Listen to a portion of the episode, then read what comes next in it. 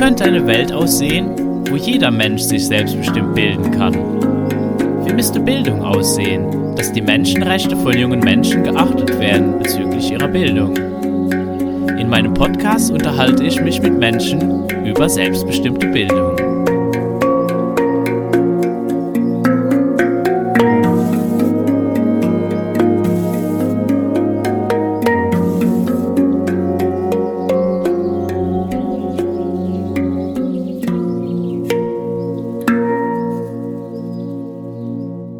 My guest today is Olive Hickmott. I'm very excited talking uh, to you. You are kind of an expert um, in learning to read or in dyslexia and helping people with problems with that. And maybe you can describe a little bit who you are and what you actually do. Um, I used to be a corporate person and then I became self employed 22 years ago.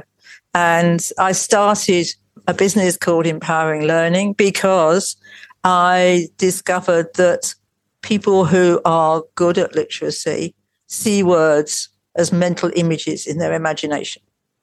And I had never seen a word in my life. And if I would have been younger, I'd have probably been diagnosed dyslexic. But I wasn't, they didn't have it in my day. I'm too old for diagnosis. And so, um, anyway, I I discovered this little trick and I went around asking my friends who are on the same conference as me, can you do that? And they said, the people who are good at literacy said, yeah, of course we can. We do that all the time. And the others were looking as blank as I was. So my story was I went into my local special needs school on the Monday morning and said, have you got anybody who can't spell here? Because I think I've just learned something really useful. And so I went in, I went and worked with them and I honestly couldn't believe what I could achieve. The, in a matter of a few weeks, 15 minutes a week for just a few weeks, I got these kids who were in special needs, who had no language, written language at all, spelling and reading. And so that was the start of the whole journey. And ever since then, I've been coaching individuals. I've been teaching teachers in schools when I can get schools to be interested. I've been working with local groups. And it started off as just dyslexia, and now it's moved on to ADHD and some parts of autism as well. Because the very important fact is that all of these things are affected by mental imagery. That's the pictures you hold in your head. It's not the pictures you're shown, it's the pictures you have in your head. And there is a special place in your brain where you keep all your pictures. So if I say to you, think of an elephant, you'll go to that special place in your brain where you have pictures of elephants, and then you'll describe your elephant. And that's your mental image. It can be a grey elephant with big ears. You know, that's the normal thing. But if you're four years old, you'll find you end up talking about rainbow colored elephants doing ninja dancing because they're very creative and that's what they enjoy doing. So you have to, and everybody has got or had mental images. We're at four years old, NASA reckons on a piece of research that's on the internet, um, reckons that 98% of small children are creative geniuses. And if you've got a small child, you will know that they are a creative genius. The only problem is as they go up through school, they tend to lose it because we don't further develop their creativity. And along with creativity goes problem solving, putting things together, all sorts of things that are visual skills. So that's where I got to. And today I, um, I still, I've trained loads of people so I have a network of people around the world who can do this. And about a month ago, I went, I suddenly woke up in the morning and went, I could go on for the rest of my life working with individuals who've got dyslexia and helping them improve their experience. But what I really want to do is to stop it happening. So I went backwards and did a bit of reverse engineering and went, if we did this, with three year olds and four year olds before they go to school, then I think we would improve their experience in school. Because a lot of people in, in the UK who are being taught English phonetically really, really struggle because English isn't a perfectly phonetic language. If you're it if you've been born Italian and you speak Italian, then fine, you it's a perfectly phonetic language. But English isn't. French isn't a lot better. I don't know where German is. I didn't. I forgot to look that one up. Also, not not really good. And so you we we have to have mental images as well as phonics. And how I describe it now is the first thing to do with a child is to enable them to start picturing things in their head. So when you read them a story, you can just ask them to create pictures in their head of the story. And then when you get to the end of the story, you can ask them questions about the pictures they've got in their head. And nobody asks children this question, in my experience. And then we can start helping them absorb words, which would be great, so that when they are have to do phonics, which the UK government insists and it's spreading like wildfire across Europe and America, when they come to do phonics, they've already got, for example, a picture of cat, and now they can stick cat into it as the phonemes. Why, why, um, why is that that it is spreading like? Because, like as you describe it, this, that doesn't seem to be a very good strategy working with phonics. No, it isn't, and nobody will believe because everybody's there is this huge paradigm over phonics if you think about it. There's loads of resources loads of books loads of training courses loads of people and we're exporting it. Nikolai on sunday was talking about the fact they are doing it more and more in germany. Um, and so but nobody and it's like well 10% of the population can't do it. Isn't that unbelievably bad. Uh, there was a woman on a conference I was at recently who is the who was the education minister in Sweden, and she said the curriculum's wrong. She said for however long I have got at this job, and I don't think it was very long because they changed government soon after that. She said I will be changing the curriculum. We have a curriculum that isn't accessible to 10% of the population. This is criminal. So we have to do something with this curriculum. And I think I've come up with the best way I can think of doing it. And also, it goes in with the self directed learning because we're three and four year olds, we're not teaching them how to do it. We're letting them absorb and create mental images in their head and we're letting them absorb words without testing them. Yes. I guess like the only thing in my experience most young children are interested in hearing like stories and that you read to them and that you tell them stories. But like this isn't really like actually already starting to read with them. It's more like a preparation what you're talking. Yep. Yeah, and that's why it's in my uh, map of the world. It's the three to four year olds because they're not. It's before they have to do phonics in school, which is four to five year olds. I mean, I would love. I have to be honest. Mental imagery to be taught at the same time as phonics, in parallel, but the government decree is that you have to teach phonics only. So the the teachers in school aren't allowed to do that yeah it's it's always baffling to me like how these policies come about because sometimes it feels like they are actually actively trying to create more problems for students. It's it's like kind of the same with like when i look at self-directed education it works so much better for young children because that's it, it actually takes into account their needs, their their emotional needs, their like, like the very natural way of it's a very natural way of learning. And then there comes all this stuff like all this yeah ideas, ideologies that are put onto that and then they are kind of forced all the time to do something that oftentimes isn't natural at all for them. It doesn't come easy. Eh, The uh, I love the self-directed learning map of the world, but I can't see how it's going to become the norm in the UK because there is a lot of parents who are taking their kids out of school and they're using the self-directed model. But there is also so many kids in school. I mean, that it's just going to be really difficult to change it. But my philosophy on the really young children, the three and four year olds, is it is self directed.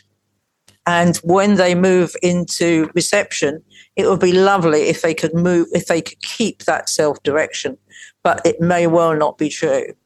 I, I have a, um, a um, little online program called um, Scaffolding for Easy Literacy, and that explains how we scout. Because if you think about it, all children are really visual. They've got brilliant pictures in their head. So we, all we're doing is asking them to talk about their pictures, which is great as long as they can speak. Then we move them on to seeing words in their pictures, which is not a difficult ma- migration. So you're all the time scaffolding their strengths into what they can then add as additional learning.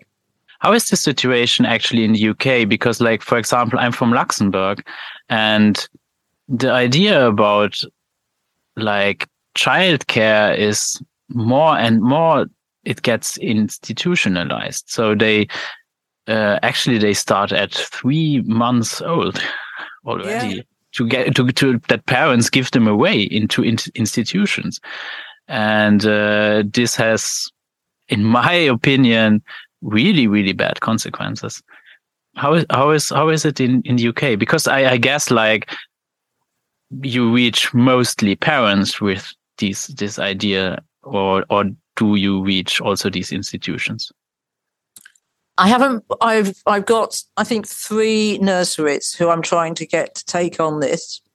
Um, so it's not very many, and those belong. One of them is just a freestanding nursery. One of them is and the other two both belong to schools. So they they have they have in those schools from much younger to 11 years old. So um, yes, I mean the the standard of childcare I think is very mixed in the UK, and some of it's really good, and some of it is not so good. They, I think they're teaching, they're trying to teach phonics. Some people are trying to teach phonics in nursery, which is much too early. Um, then, I mean, I, I listen to people talking about phonics and I go, I don't know how you understand this. You know, it's like, and how you're going to understand this at four years old is beyond me. Um, but that's what they're doing. And the, uh, of course, another thing is that the we don't have a very good system for enabling parents to go back to work and with childcare. That's another problem in life. Yeah, yeah, that's true. And it's, yeah, I, f- I find it a bit like, yeah, it's it's it's a bit sad that all the policies tend to be like, yeah, we need like more, yeah, childcare services and and stuff like that, like uh, nurseries and however you want to call it. Uh, so parents will get back to work, and uh, this seems to be the idea. And yeah, in my mind, um, that's uh, not such a good thing uh, for the development of, of young of young people. And of course, all this creativity that they've got when they're four years old, that we want them to keep and and improve upon as they get older, is not getting improved upon. That's why this statistic has gone from 2%, from 98% to 2%. And what we want them to do is keep those creative, imaginative, problem solving skills, which um, business is crying out for. Yeah. And then, and then there comes something along like phonics only that would tell you like no there's only one solution to a problem uh, and and then yeah of course you will shut down um, all your creativity because why it is not it is not asked of you and and maybe you are even punished for it because you yeah, want to do something different.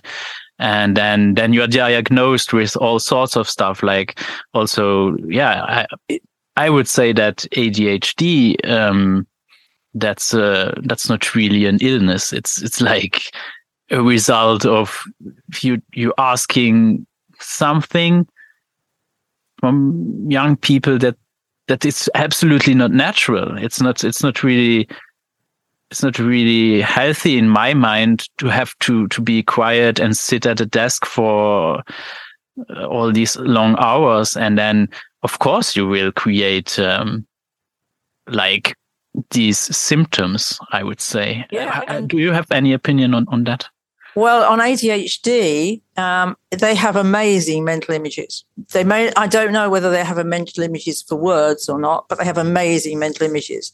So if the poor teacher has got a, an ADHD child in class and they're always called, you know, their middle name is distraction. So she's talking about the Eiffel Tower. They've then gone into the center of Paris. Now they're on the Cross Channel ferry and now they've gone to a football match in London. So she's still talking about the Eiffel Tower and they're at a football match in London. And it's all being driven by their amazing mental imagery. And that is a phenomenal skill. But of course, it, in school, it's just observed as being distraction, can't pay attention to anything. Yeah. And every ADHD person ought to be checked for their mental imagery, regardless of all the tests that are done for them to, on diagnosis. Just check their mental imagery and teach them how to get it under control when they want to. You don't want them to have it under control all the time, which is what drugs do. You want them to be able to, when they're trying to focus, know how to get their mental imagery under control. But when they want to be creative, it can fly around all over the place. Yeah. So you would like describe it as, yeah, it's kind of a talent, but sometimes it can get in in in the way of focusing or it's a super talent and it, it, the only problem is it can be quite out of control. And it can actually be if you imagine loads and loads of pictures going on in your head simultaneously then you'll think it's actually quite painful after a bit because you you don't know what you're doing. You know you can wake up in the middle of the night and all this stuff is going on and you don't know how to stop it so you can't sleep and you get stuff like that. But ADHDers are, I mean, the there is there is mental imagery is the biggest problem. And the second thing is teaching them how to control it. I have a um, friend in America who's the only person I've met who can do this, who, when he he has amazing mental images and he described them to me as they're going past like a newsreel all the time, all day long. So I said, How do you ever get that lot under control? And he went, With difficulty. And I said, Well, can I tell you my tip, which is about getting grounded and feeling fully in your body? And two minutes later, he went, Oh, that's great. I've got one picture has now come out. It's much bigger, it's in much better color, and I can see it properly. So that's what you can do with them. It's really interesting. I guess like yeah, it's like I, I'm I tend to be like more auditive.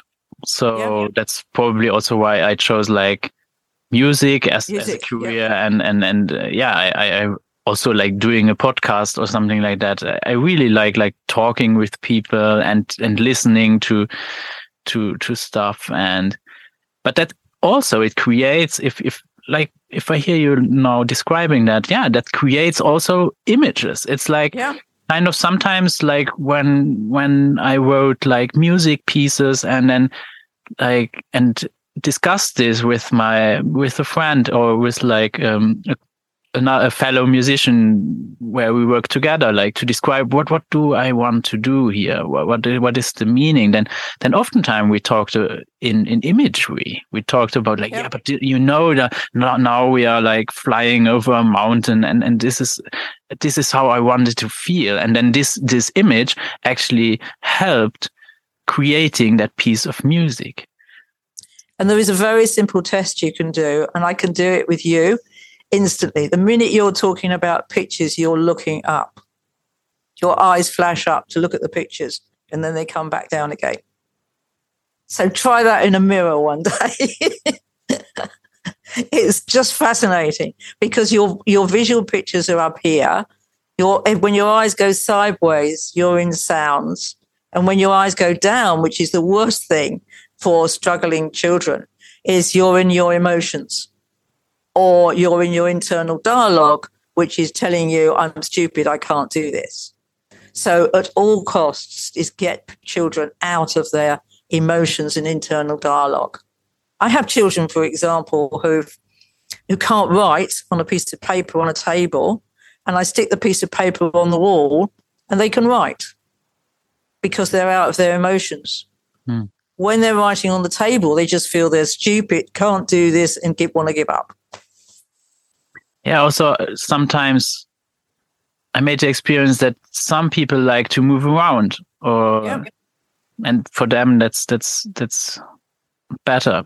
To me, for example, too, I but it doesn't. It depends what what what you do, and yeah. um, yeah, I guess like having the freedom to explore that and finding out how, and then maybe have some information about strategies of other people that you can then adapt and try out is really, really helpful and much better than telling someone this is the only way and you have to do it like that. And if you fall into these, the, the 10% that can't do it, uh, then you have a huge problem.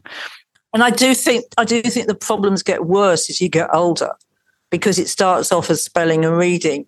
And then if you listen to the stories of people who've got dyslexia as adults, they've been traumatized by being in school, of everything being wrong and being possibly being bullied and etc. You know, it all gets worse as they get older. Sorry, yeah. you were saying.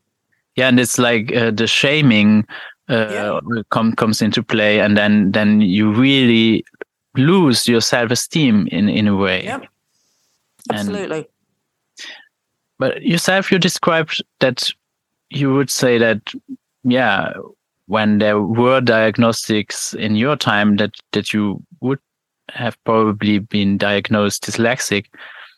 Um, did you notice that in in in when you worked in in in business was that kind of yeah limiting you or oh well there's a story um the uh when i i was i was a software engineer before I be, went up the promotion tree and became a department manager and a research and development director.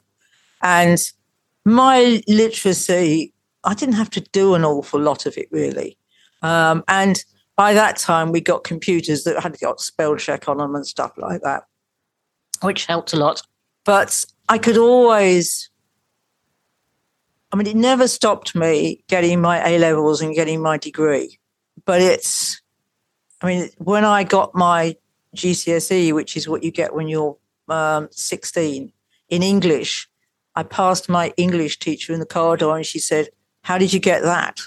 So she was absolutely amazed that I would actually pass English. So it must have been pretty bad. Um, but there is so much, there is so much that snowballs on top of it. When I was in software engineering, I really didn't have a problem. And funnily enough, we in in the days when I was a software engineer, we wrote software in machine code. So there was a lot of reading. And I don't know why, but I never had a problem with reading machine code. Hmm. Don't know. It just made total sense to me. And so that was fine. Uh, but it's, and a lot of people do go into computer programming and software engineering now who are dyslexic. I think because you can, one of the things that I could do, which might sound really bizarre, I was writing software for automating a pathology laboratory, which is where your blood, when it they take a blood test on you, goes to be tested, and so it was quite complicated. And we used to automate this, and we used to um, produce reports for the hospitals to tell them what the results were for this patient. and there was lots of complications in it. And I used to, I used to, I. One of the things about being dys- dyslexic is you can see things from different perspectives. So I would stand in the middle of the computer room when one of the pieces of software had made a mistake and gone, okay, so who did this? And I could actually have a conversation with the different pieces of software until I worked out which one it was. And then I'd go and check. And yes, sure enough, I found the error and corrected it. So fantastic skill, which I hadn't realized was probably part of my dyslexia. But it's, I don't think I'm not sure it actually really benefits you from having a dyslexia diagnosis. I think is one of my problems with it because all you're going to do is be told to do the same stuff but more of it. They're not giving you another strategy for literacy. And you get you get sort of singled out, taken out of class, all of those things that you don't want to do. And as you were saying, gets you back into shame again. Yeah. So that's that's also yeah kind of the thing like all the most of the remedies that are then that that you then get are more of the same and yep. tends to be very strange. And and this is often the case like with all sorts of problems. To solve the problem we need more of the same thing. And I would say, like, oftentimes it's actually that that has created the problem in the first place. I would say, like, this is also true, like, for phenomena like bullying and uh, other other problems that that you find in, yeah, in schools and in in these settings. Yes, I totally agree with you, and it's really difficult for.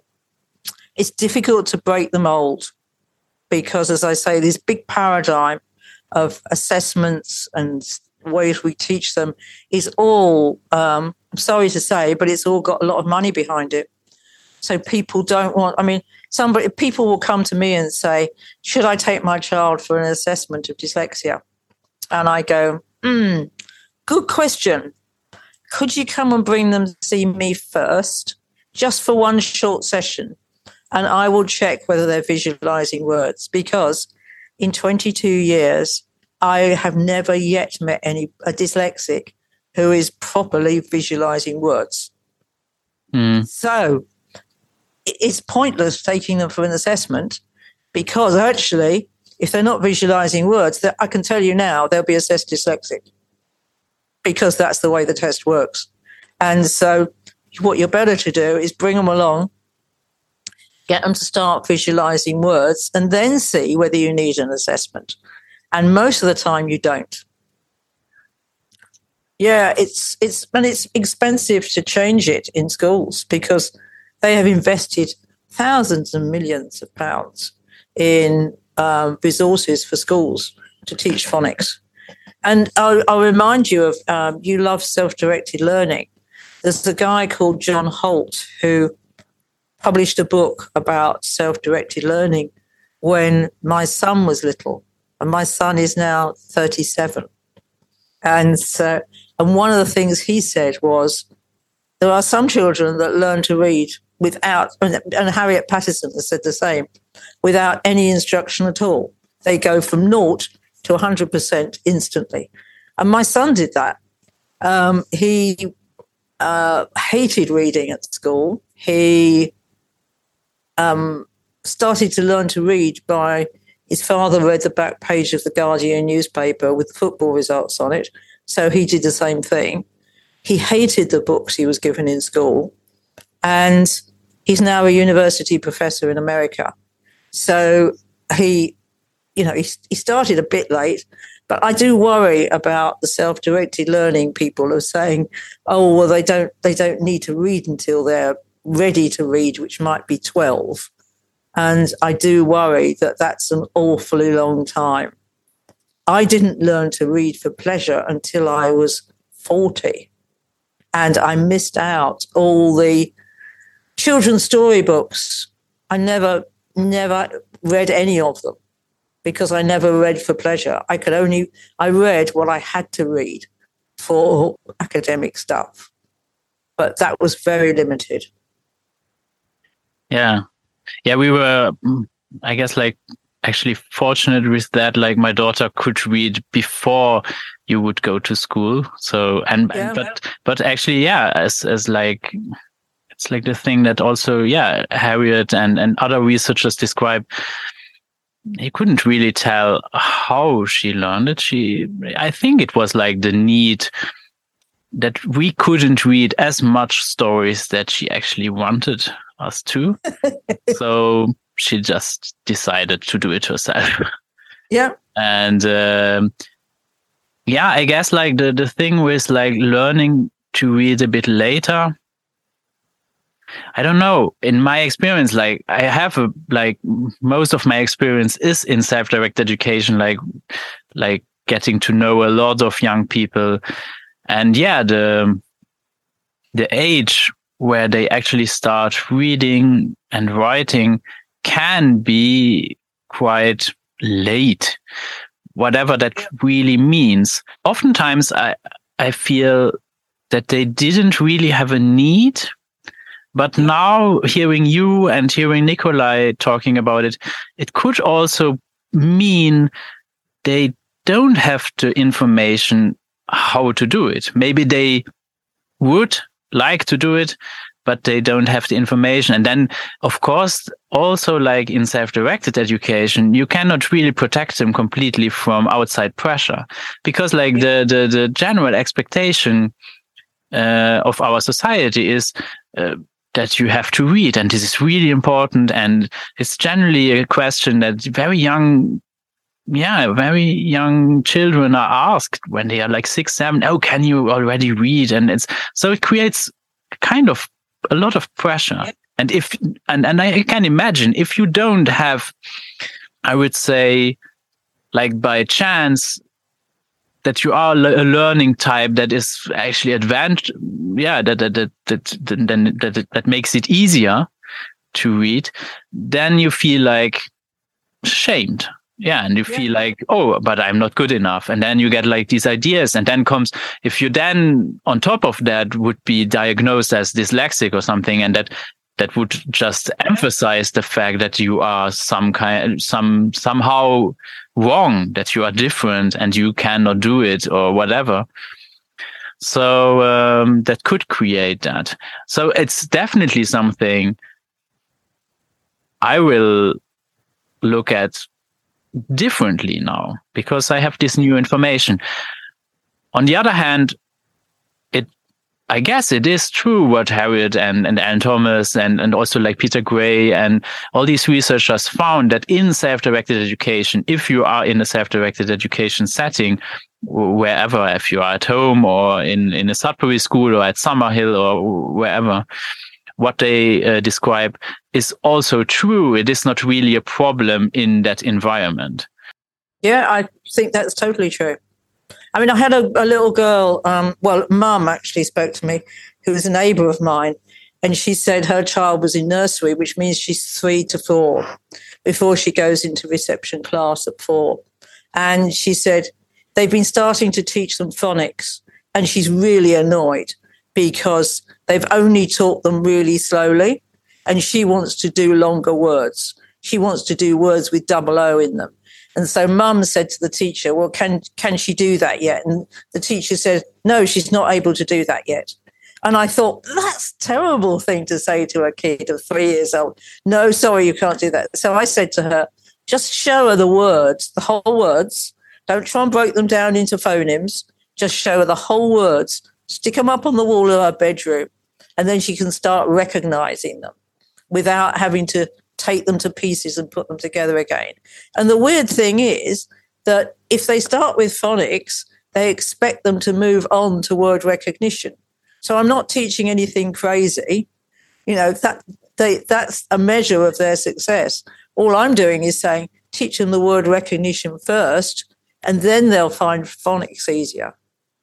Yeah, and, and if you think about it, like how would you do it in China? They don't have like yeah. these letters, so so they have a picture for a word, exactly. and and and the same like when I, I when I'm thinking about it, actually that is before we talked, I, I, I told you a little bit about how I came about to stop teaching reading music.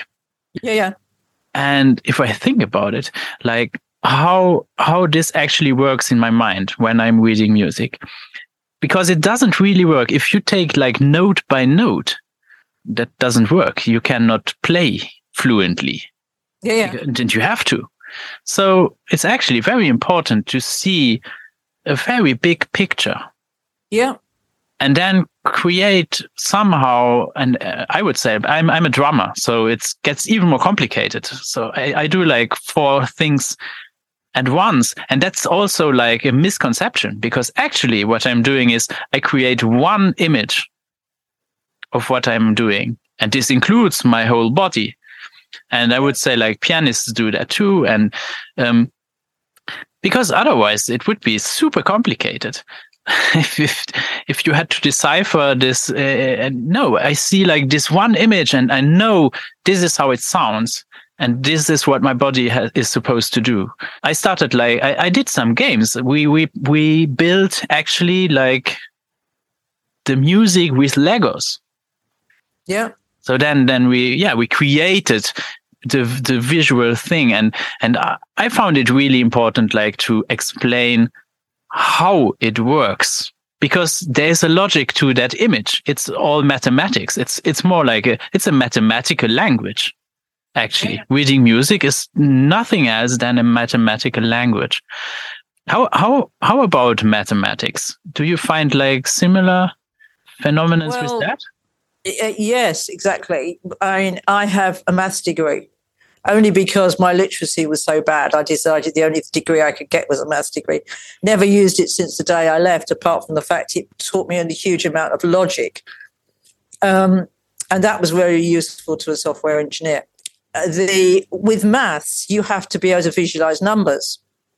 And this again should be started when children are really young, because the first thing you normally do with children is to throw some dice and say how many spots on the dice. You know, one, two, three, four, five, or something. So what you need to do, what they need to do is start getting images in their head of dots on dice. And then later on, they can move on to images in their head of numbers. And then they can move on to doing mental arithmetic. So if I say 28 plus 54, then what's that come out as? So again, you're using mental imagery for numbers. And there is so many people who are phobic about maths. And oh, yes. I haven't met anybody who is phobic about maths who is actually visualizing pictures. Yeah. Yeah, that's that's the way it works. It's like to me it's like like playing games. Yeah. Like like playing playing a board game.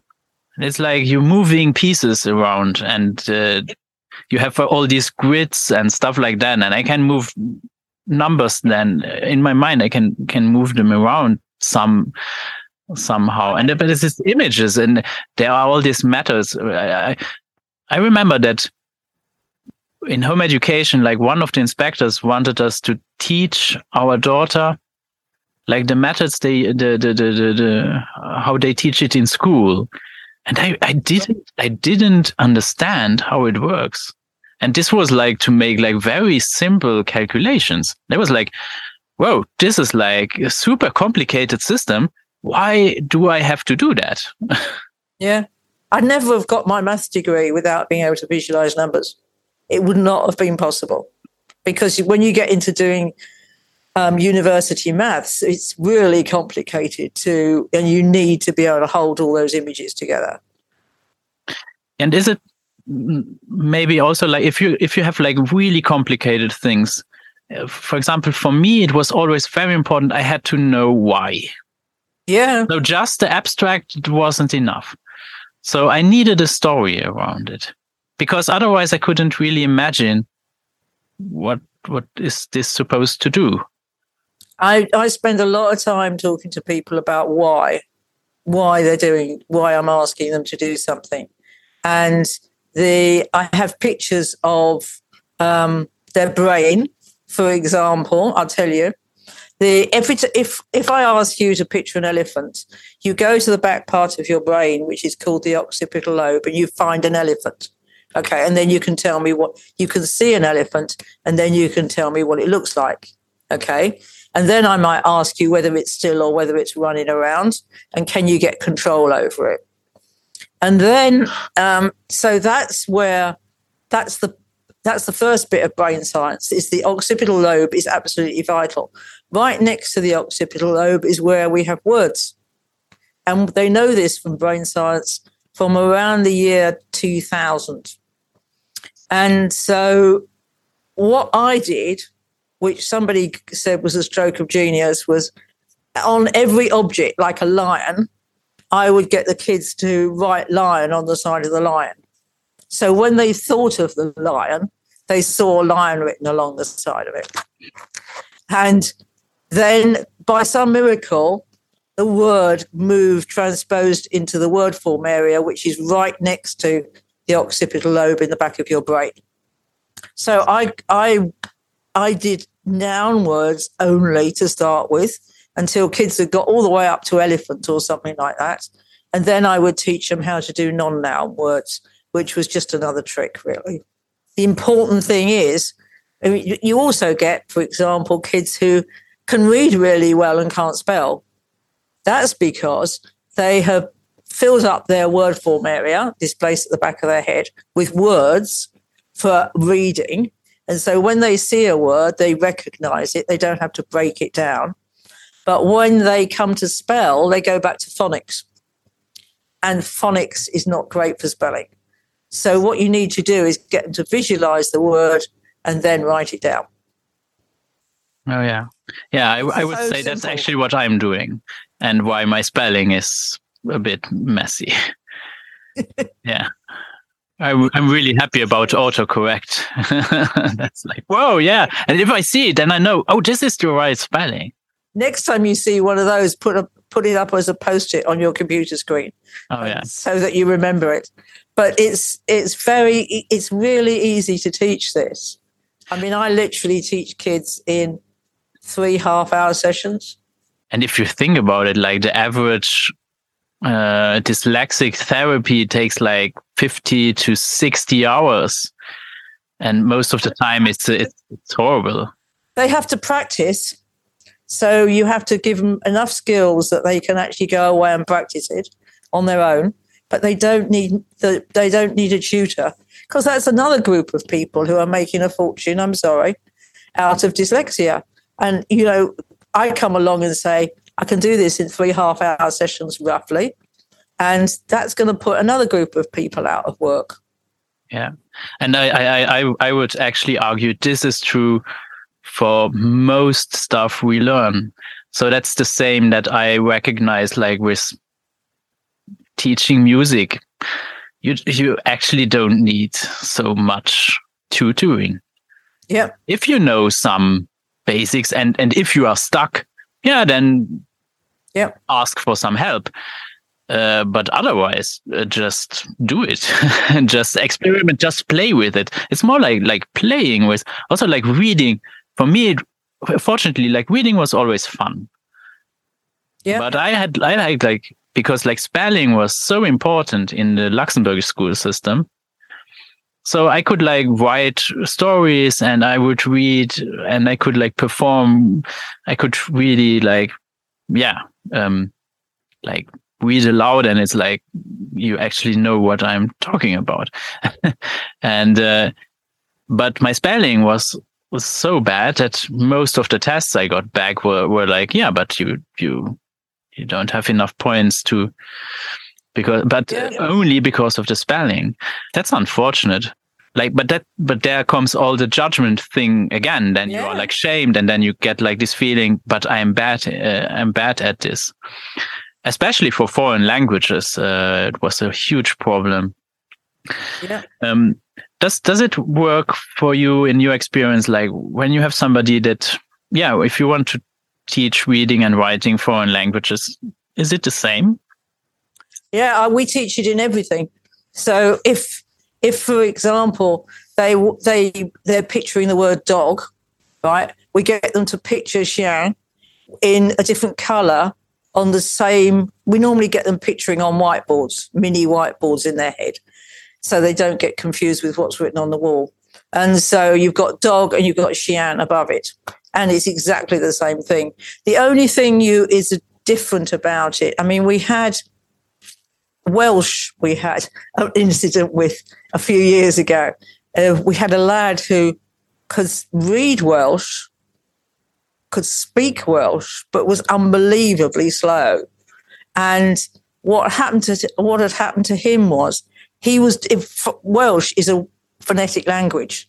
Hmm. So he was absolutely stuck in phonics. So every word he read, he was decoding and then saying it. So he was actually able to do it. And I said to the girl, she wasn't one of my clients, it was one of somebody else's clients. And I said to her, just teach him to visualize words and the whole thing will speed up. I mean, I had a perfect example of this personally. I um, I used to go to sleep reading after about two pages because I was just exhausted, really, and it really wasn't very interesting to me. And I once I learned how to do this, I can now read a whole book in a weekend. Yeah, completely different. I, I couldn't imagine like reading if you have to decode everything it's like really it's it takes Hard so work. much energy yeah it's also the wrong part of your brain by the way it's the front of your brain you're decoding in and the, it should be the back of your brain you're visualizing in. So that's why kids get so tired. And I guess it, it messes with the understanding of what you are reading. Yep. And of course, if you've got more fluency and you've got more flow, you're going to understand what you're reading much better. Yeah. What about like the, the phenomenon that a word can be like the, the, the letters of a word can be uh, at completely the wrong places. Just the first and the last has to be right. Uh, what about that? Sorry, do you mean the where the Cambridge University did this? What yeah, you can like scramble like, and I can I can do that. I can also read upside down and and from left to right. That doesn't matter. I don't care. The um, yes, I, I the first time I looked at that, I went, I don't know what this is, and so the the then I went, it, I read the instructions at the top and it said, You will be able to read this. And I went, You will be able to read this, Olive. So I then read it and I read it fluently. Yeah. I just took off the judgment about the fact, you know, I was doing judgment about this is all spelt wrong and blah, blah, blah, blah. I think it's to do with the fact you've got a mental image of the word and it doesn't really matter if the middle bit's a bit jumbled up because you'll still be able to read it.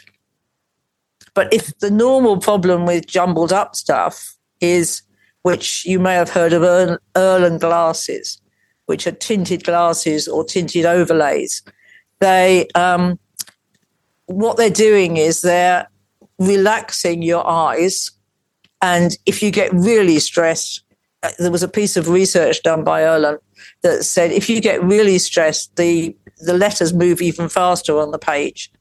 Hmm. And so I went, okay, so we'll distress the kids and see if they stop. And lo and behold, they did. And so it's all about stress. Those letters moving on the page, all you've got to do is de stress somebody and they will stop moving. And what's more, um, they will, oh, I forgot what I was going to say there. Um, uh, I have to come back to that one. I've lost that one, that thought. It's my ADHD. yeah, it happens. Sometimes you lose yourself in the conversation. What about grammar and stuff like that? I don't do grammar because, to be honest, I didn't do grammar at school. I was rubbish at grammar because I was so busy trying to spell words. I think I was asleep in grammar lessons. And so I've written three books and I have an editor for each for each one because it's my grammar is just not great. And I'm at the age of I am and I'm go I can't be bothered to fix this problem. Uh, I do gram I use um, spell check and Grammarly. I do like Grammarly, which is a really useful tool to make the sentences it points out to you, for example, when your sentences are too long or something like that. Oh yeah, great tool. And I, I would say, like, actually, where comes the idea from that we all have to be that good in everything? Like, yeah, that's why we have editors they are really good in what they do. You have like yeah. people that are super good in spotting, like if if there's some mistake in the spelling, and they can correct this very very quickly. Why should I do that? For me, it's a very struggle. Why should you do do it? And then nowadays you have like tools like Grammarly and the, all the autocorrect uh, things. Uh, why shouldn't we use them? And then there comes like the other part, what what I find find also very interesting. I I, I heard an um, an interview by a language scholar, and he taught uh, he, he talked a little bit about like the Luxembourgish language because that's very interesting. Actually, in school we are not taught to write it, and it's oh, really? Yeah, and and uh, the rules to write Luxembourgish they they are not so old. So it's a, quite a new phenomenon that you find books in Luxembourgish and that you find Luxembourgish actually written. And he talked a little bit about like the culture of young people because Luxembourgish is now as much written as never before because young people use it to communicate in social media by text yeah. messages and chatting. Yeah, yeah. But they don't care about the grammar rules. Yeah, and he actually said, like, yeah, but you have to think about that because actually that's living language. What we did, like putting down these rules, actually they will change because if young people now decide that a word is will be written like that, but the grammar will change. Or like the yeah, like the spelling rules will change by time. So actually like is there really such a thing as this is the only way to write a word? yeah, and when you come on to the English homophones, for example, those idiotic words which are spelt differently, different meaning, and they sound the same. Yeah. So, like where and where, um, you can't do that phonically. No. You have to have a mental image of that yeah, and you have really to understand what is the context and really yeah. understand what is what is said. And actually, I find this quite amusing because you can like play with the language. Then, then you can like. I find this so. I, English is so perfect for that because you have all these words that sound the same, and you, it creates a complete uh, art form uh, of of comedy Yes. And it's it's genius. And you have some some stuff like that in Luxembourgish too. You can like make sentences like hunnisch hunnisch would mean do I have honey? Right. but it sounds the same. You say like two two words, it's the same. It's like what? and we yeah. have actually not a lot of words. So sometimes like people get really frustrated because we use the same words to very describe good. different stuff but it's, it remains the same word because the language is not so precise. And German, for example, is extremely precise. And you can play with that too. It makes it also funny. You have a different kind of humor in that.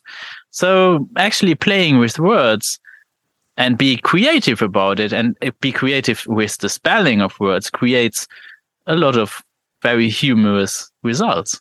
So um, why would we discourage that? Actually, like it comes to me.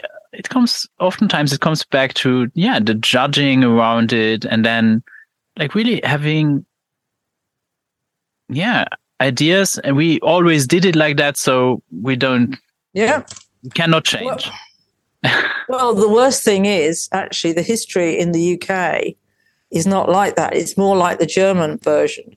The um, in the 1980s, I think I'm right, and 1990s, there was a, th- to my knowledge, there was three pieces of research written that agreed that you had to visualize words in the English language, and there was, um, and then around 2000, a couple of neuroscientists went, Yes, and that's where the words will be hanging, will be living in your brain in the word form area. So I thought, oh, absolutely great. And then within two years, which is very similar to the German story, within two years, they decided to go for phonics only. Yeah. But it's true for Luxembourg too. And I, I guess it's, uh, I think it's true for, for France too. And, and for a lot of, of a lot of uh, European countries. And, and uh, yeah, as maybe even for America, I don't know. Yeah, but whereas you've got Spanish, which is a phonetic language, so it doesn't matter so much for that, and yeah. Italian, which is. But for English, it's a nightmare. Yeah, And it doesn't help that most of the time, like when they analyze statistics, oftentimes you hear like, yeah, but it's the students they are lazy. Or it's the parents. They are not helping. We need more homework. We need help with homework. Like we need more school. We need to teach the children in a way that matches their strengths. And until we stop throwing their strengths away which is what we're doing these incredibly visual creative children need to be taught in a way that matches their strengths without a shadow of doubt we need all the creative people we can get on the planet. We've got so many difficult situations. We need them to be creative problem solvers or whatever.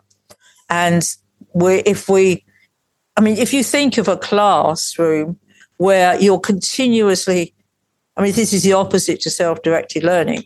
A typical phonics class where you're t- continuously told all this complicated stuff about phonemes and how they how they're meant to fit together and how you're meant to recognize them. And it, it's just the opposite to self-directed learning. Yeah it's very tedious. And uh, i would say like maybe beyond like yeah giving parents this information i, I guess like yeah facilitators in schools parents parents have to know this first and and then parents won't do this because they'll ask the teacher what yeah. they think, and they'll say that's rubbish. But what what is your experience? Did you try like talking to teachers about that? What yeah. Is, what's your experience with that? If you get an open-minded teacher, they will be absolutely fine. But you, they are few and far between. Teachers are also really busy, so they really don't want to take on anything else, despite the fact this is really simple and it will save them an enormous amount of time because the kids will learn quicker. They'll even learn phonics quicker. So they will, um, it'll be worthwhile spending. I mean, I say to people, um, when you're in reception class, you know, they always, this is the four to five year olds, they are always sitting them all down on the carpet and reading them a story. And I go, before you read them a story, can you ask one question? Whilst I'm reading the story, can you make up my pictures in your head of what the story is about so I can ask you questions at the end. Right? It takes what, 15 seconds, and you'll get them on the route to visualizing stuff. And then you move, once they're getting really good at that, you move them on to visualizing words in their pictures. It's yeah, and I guess it, it, it is not really something where you are manipulating somebody or it's just like giving them the tools that they yeah. need and and it's it seems to me very natural i guess like at least facilitators in self-directed education schools like democratic schools like in these environments i would guess they are open to that information. But like, like to me, this, this is like, it's like I talked to Nikolai and now talking to you. This is new information for me. I'm really excited about this because yeah. I, I guess like this is like really something to explore further and yeah, and maybe it would be interesting if this information gets more known in democratic schools or in other learning uh, environments. Yeah. Yeah what the experiences would be. If if you would see like in self-directed education that maybe young people would start a bit earlier because it's gets it gets easier. And and other yeah. people don't have to struggle so much and they can i mean i've got a um 16 month old granddaughter and i made up some cards the other day for her which um and i just laminated them on little little cards. And I just put a picture in each one and wrote across the picture what it was. So she had one that was a cat and one that was a pencil and one that was, oh, I, I put some colors in there and I wrote green across one of those. So, and she's got this little pack of cards that she can just sit there and play with. I don't expect her, I'm not asking her, what's that say? I'm just hoping she's going to start absorbing words because every time she sees a duck, she'll think of duck written along the front of it. Yeah, and I'm sure the when the moment comes, because like young people are very good telling you that they are interested. Yeah. They don't need any complicated explanation of phonics and stuff like that. That's not really what they are interested in. Somebody said to me the other day, if you want to ride a bicycle, do you want to know how all the gears work and how the tires go round and how the roads in the tires, etc., etc., or do you just want to get on it and give it a try? Exactly, you just do it. It's like playing the drums. Everybody's always telling everybody that this is very complicated. I would say no, it's not at all. It's very easy. Every three to four year old can do it, and in my experience, they can. I ne- it took me never more than one hour of, of music lessons to to get him to play a song. Right. It's very easy. But just like yeah, you just giving them some basic tools and then they can figure it out on the for for themselves. Yeah. I but I think to not tell kids that the way to get good at literacy is to see words, I think is that's not that is bad as far as I'm concerned, because I think everybody should know. I mean, it, it took me until I was 50 to learn that skill. And I go, why doesn't somebody tell me, for God's sake? So that's where I'm at with it. Um, but yes, I think I ought to be. Now I'm really back to the three year olds and four year olds and home education, I think I ought to be back in that community rather than trying to. I, I mean, going into school was just really too much hard work and lack of interest. And I mean, the the funny thing was, I a teacher introduced me to somebody the other day at something social, and she said, "Oh, Olive's the person that helps teach children who can't who can't learn the way we're teaching." And I went, uh, no, actually, everybody could learn like this. Yeah. But and you need to learn. It's the you know who's got the learning difficulties. Some people say.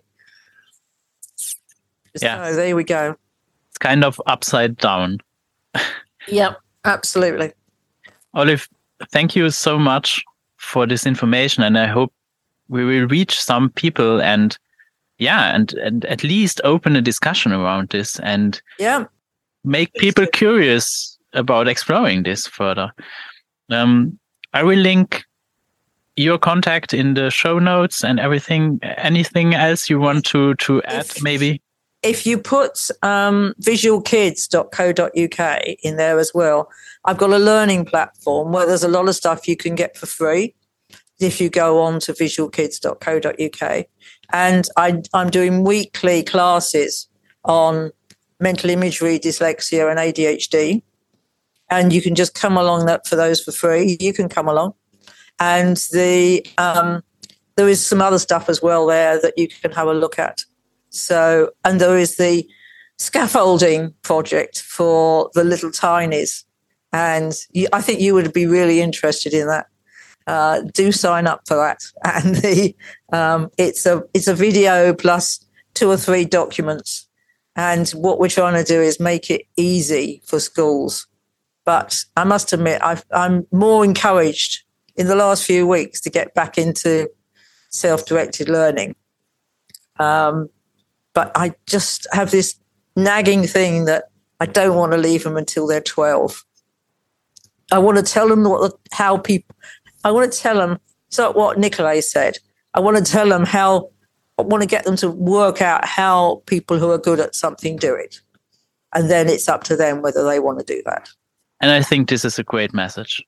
In that sense, what about self directed education? Thank you, Olive. Pleasure. Thank you very much. Bye. Dieser Podcast ist möglich dank Zuhörern wie dir. Wenn du einen einfachen Weg suchst, meine Arbeit zu unterstützen, abonniere meinen Podcast doch bei Spotify, Apple, Google oder bei meinem Telegram-Kanal What About SDE. Ein Review oder Teilen mit Freunden hilft auch sehr dabei, dass mehr Menschen den Podcast finden können. Ich freue mich auch über jede finanzielle Unterstützung, entweder mit einer einmaligen Spende oder mit deiner monatlichen Unterstützung auf Patreon. Mit dieser unterstützt du nicht nur meine Arbeit mit dem Podcast, sondern auch alle anderen Projekte in Bezug auf selbstbestimmte Bildung, wo ich mich engagiere. Alle Links findest du in der Beschreibung. Bis zum nächsten Mal bei Wie wäre es mit selbstbestimmter Bildung?